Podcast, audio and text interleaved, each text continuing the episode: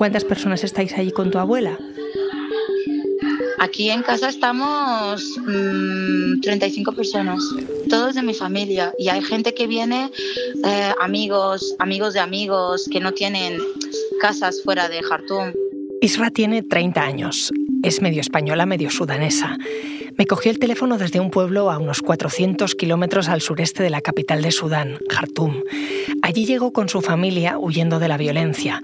Cuando les avisaron de la operación de evacuación de españoles, ya no tenían margen para llegar al avión. Se quedaron en tierra y desde entonces solo esperan a que cesen los combates entre rivales militares, aunque van a peor, y a retomar su vida. Soy Ana Fuentes. Hoy en el país, Isra y los que se quedan en Sudán.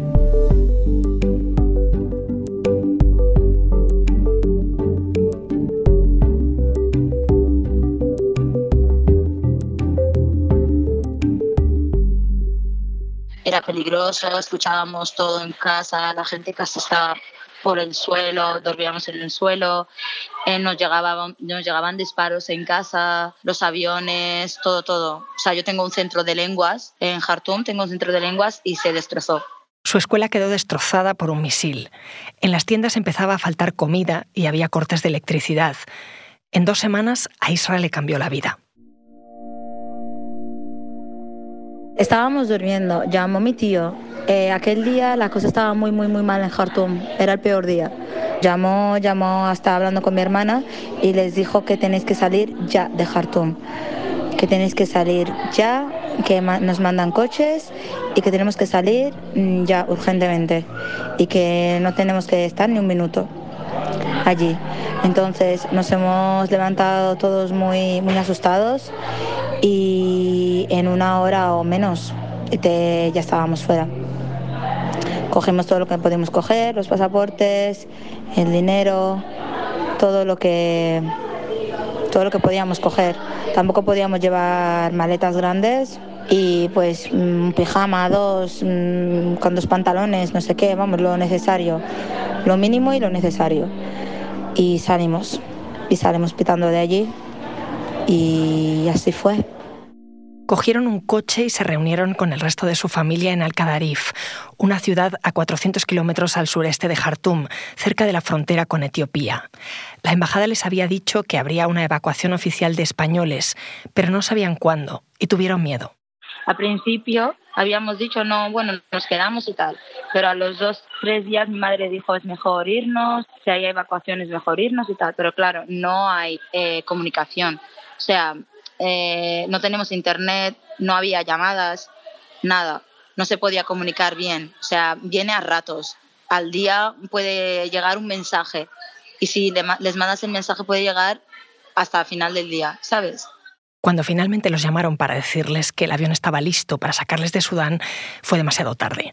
En esa operación, España sacó a más de 100 personas del país, 34 españolas, pero Israel y su familia no tuvieron margen para llegar a las 11, era por la noche cuando lo supimos. Y, es cuando dijimos, ostras, pues no alcanzamos. No alcanzamos porque se va mañana y por la noche no hay, no hay autobuses, no hay nada, claro.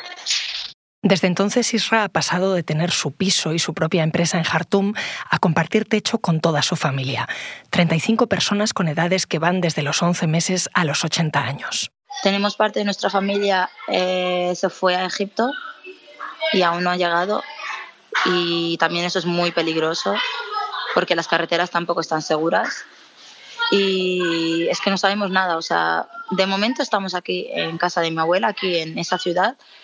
Mm, en parte no pasa, o sea, no hay nada, pero si la situación empeora o lo que sea, tampoco sabemos. Mientras hablamos me manda la foto de dónde está, una casa de dos plantas de cemento color arena con dos terrazas. Ahí duermen los 35 apretándose en varias habitaciones. Los niños juegan, se les oye de fondo. No hay mucho que hacer, salvo cocinar y charlar, me dice. Darle vueltas a qué va a pasar.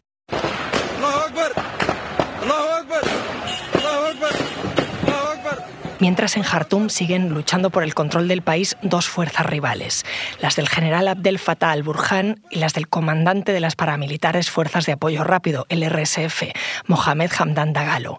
Desde el 15 de abril, más de 420 personas han muerto y unas 4.000 han resultado heridas. Este es solo el último brote de violencia desde que se derrocó al dictador Omar al-Bashir en 2019.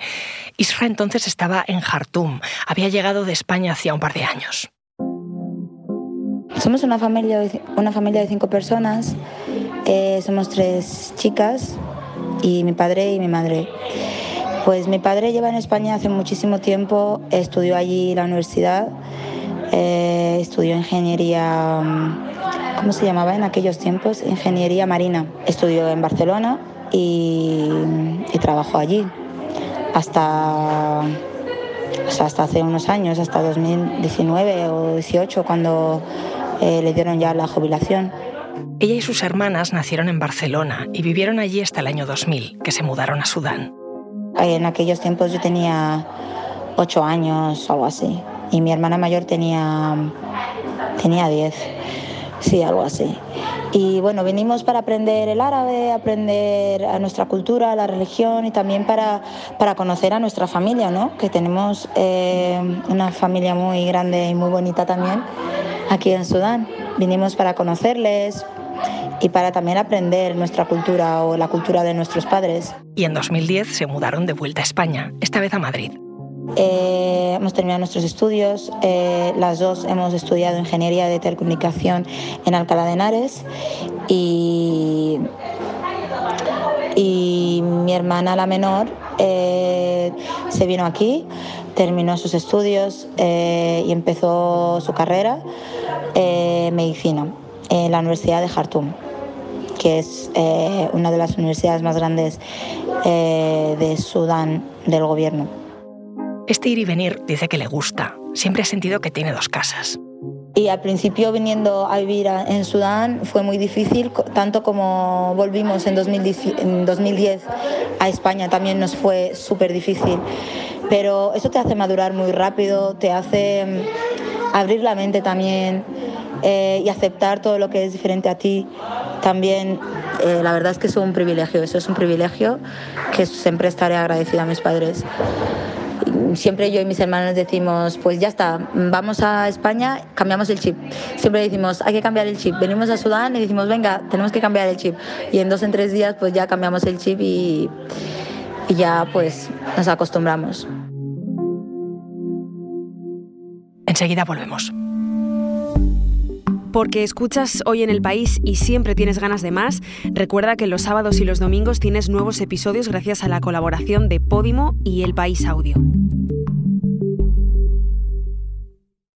Isra ha crecido expuesta a información y a libertad de expresión en España y también a cierto debate en Sudán. El 50% de la población allí tiene menos de 25 años. Es un país muy pobre, pero la minoría que tiene la suerte de estudiar ha crecido con Internet y eso aumenta sus expectativas. La gente joven, esta generación, está más, eh, o sea, tiene más, eh, más información, son más valientes, eh, están más concienciados por decirlo así, de, todo lo que está pasando. Creo que porque somos los que hemos vivido lo malo, porque son 30 años de, de dictadura, hemos vivido todo eso y también por las redes sociales, por internet, hemos estado siempre concienciados de, de, nuestros derechos, de lo que debemos de tener y de lo que no debemos de tener. Y también porque los sudaneses eh, son muy... O sea, para ellos es muy importante la enseñanza y estudiar y todo eso. Es, es muy importante. Estas ganas de libertad de los jóvenes sudaneses contrastan con el recorrido político del país, porque desde que se independizó en 1956, Sudán ha vivido en una violencia casi constante de varias guerras civiles, de 30 años de la dictadura islamista de al-Bashir. Esto llevó a un enfrentamiento entre árabes y tribus no árabes en la región de Darfur fueron años de matanzas. En 2005 se contaron casi dos millones de muertos y más de cuatro millones de desplazados. Se firmó la paz, aunque solo bajó la intensidad del conflicto. El ministro de Defensa de Sudán anunciaba este jueves la destitución del presidente Omar al-Bashir tras tres décadas en el poder. En abril de 2019, los militares dieron un golpe de Estado y obligaron a dimitir a al-Bashir. Es la primera vez en Sudán, por lo menos eh, para nosotros, eh, nuestra generación, pasar por todo eso. Salir a la calle, manifestaciones, eh, que se escuchara un poco nuestra voz estábamos súper contentos, todo el mundo en la calle, felicitándonos, gritando, llorando. La gente como Isra salió a las calles con las banderas de Sudán para celebrar, pero la euforia duró poco, la crisis económica seguía ahí y los militares también. Después ya fue una tras otra, ¿no? Habíamos empezado a escuchar eh, que habían matado a gente, que había no sé qué, que había tiroteos. Allí ya la gente pues no estaban tan contentos. Gente ya se empezó a preocupar, espero que no pase nada, que todo pase y tal. Pero bueno, la gente seguía manifestándose contra eso también y por lo menos se podía salir a la calle. La transición democrática sudanesa fue muy breve, no tuvo tiempo de cuajar. En octubre de 2021, el ejército dio otro golpe de Estado.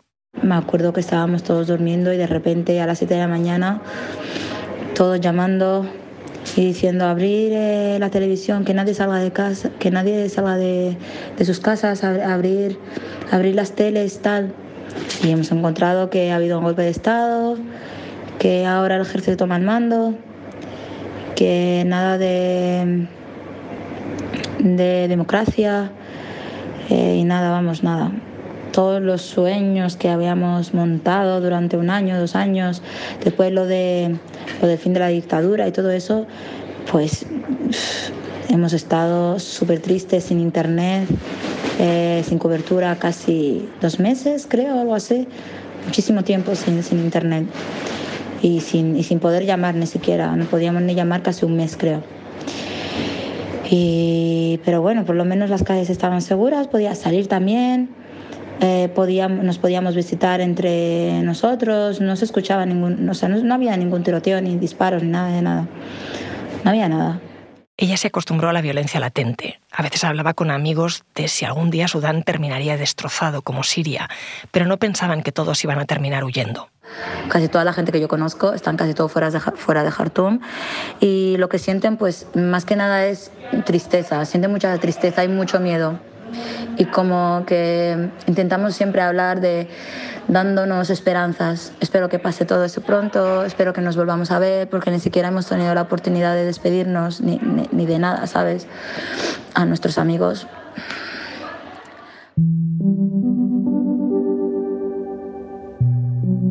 Hola, Marc. Hola Ana, ¿qué tal? Marc Español es mi compañero del país en Egipto. Te he llamado Marc porque tú llevas años siguiendo lo que pasa en Sudán. ¿Tú te esperabas este caos? A ver, em, la verdad es que em, un poco la sorpresa ha sido el momento en el que ha estallado, porque sí que es verdad que siempre pues, eh, es difícil saber cuándo este tipo de, choques ah, pueden saltar, pero creo que a quienes eh, seguían de cerca el país, el hecho de que haya estallado todo ah, no, no nos ha pillado por sorpresa. Se habla siempre de que Sudán es un país muy complejo, pero ¿qué lo hace tan complejo? A ver, eh, sí, es un país efectivamente muy complejo y eh, además eh, se ha estado sumido en estos últimos años en una situación de, enorme inestabilidad y bueno, desde que hubo esta asonada militar, que sin duda pues, supuso un, revés muy duro para las aspiraciones del pueblo sudanés de poder desmantelar el antiguo régimen islamista de, de al-Bashir, y poder, pues, de algún modo sentar eh, las bases de un, de un Estado eh, civil eh, y democrático. desde que se produjo este golpe se han un poco agravado mm, todas las crisis que estaba viviendo el país a nivel económico, a nivel político. Los militares golpistas fueron incapaces de nombrar un gobierno para dirigir el país. También los niveles de violencia, sobre todo en las zonas periféricas, se dispararon, se ha producido también un fuerte aislamiento diplomático internacional y por lo tanto el país pues se ha visto en una, en una situación, como decía al principio, de, enorme inestabilidad esto es último año eh, y medio que eh, evidentemente pues eh, preocupaba y mucho porque también desde fuera me refiero porque es un país estratégico, está situado en una parte de África muy importante y además pues claro, limita con siete países y por lo tanto hay muchos intereses y muchas preocupaciones que entran en juego. Limita con siete países y eso ¿Qué puede querer decir? ¿Puede haber contagio en la zona? Pues, eh, a ver, las raíces eh, ahora mismo de este conflicto creo que eh, claramente son internas y es esta lucha por el poder entre el ejército y, las fuerzas paramilitares de, apoyo rápido, por lo que no se teme tanto, al menos por ahora, un contagio de estos choques a otros países, sino más bien que algunos actores de la región puedan prestar apoyo a, uno de los eh, dos bandos eh, enfrentados que crean que, les puede beneficiar de algún modo.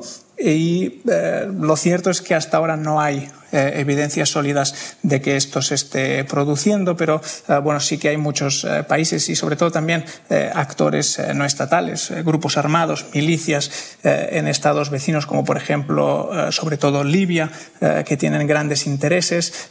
también sabemos, por ejemplo, pues que los mercenarios rusos de Wagner también tienen una relación con las fuerzas de apoyo rápido paramilitares desde, desde hace años y por lo tanto hay un cierto eh, temor a, cómo pueden también actuar esta serie de actores más, eh, bueno, no estatales, más informales, eh, porque al fin y al cabo la, preocupación que también existe es que si deciden entrar un poco más, ingerir un poco más, intervenir un poco más en el conflicto, pues que de algún modo puedan arrastrar a otros actores más importantes. De momento no hay pruebas tampoco de que esto esté sucediendo. Con este panorama, eh, Mark me contaba Isra que tienen miedo, que no saben cuándo van a poder volver a casa, a la población que le espera. A ver, ah, de momento es verdad que la situación es eh, muy, muy alarmante.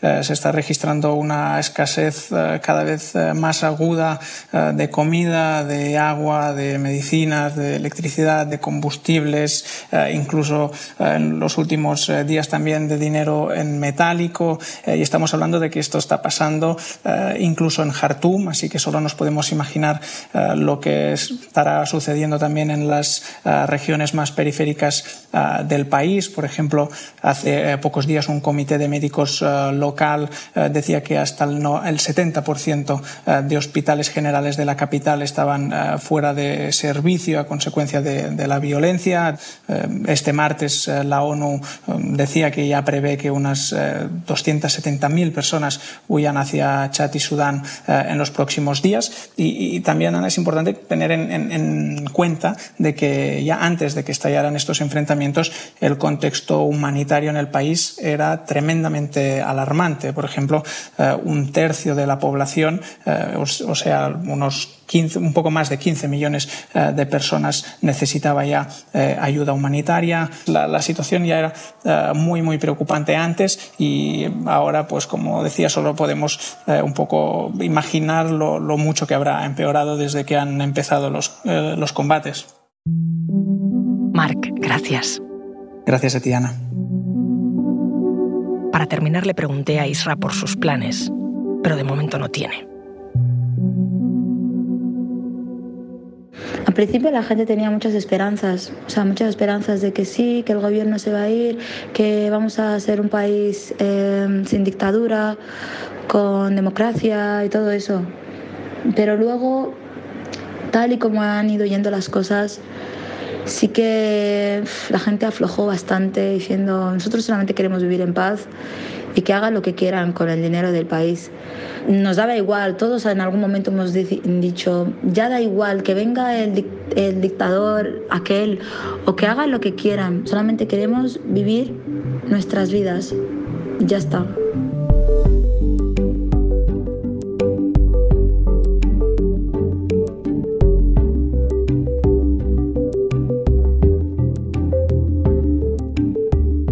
Este episodio lo he realizado con grabación en estudio de Camilo Iriarte. El diseño de sonido es de Nicolás Chavertidis, la edición es de Ana Rivera y la dirección de Silvia Cruz La Peña. Yo soy Ana Fuentes y esto ha sido Hoy en el País. Mañana volvemos con más historias. Gracias por escuchar.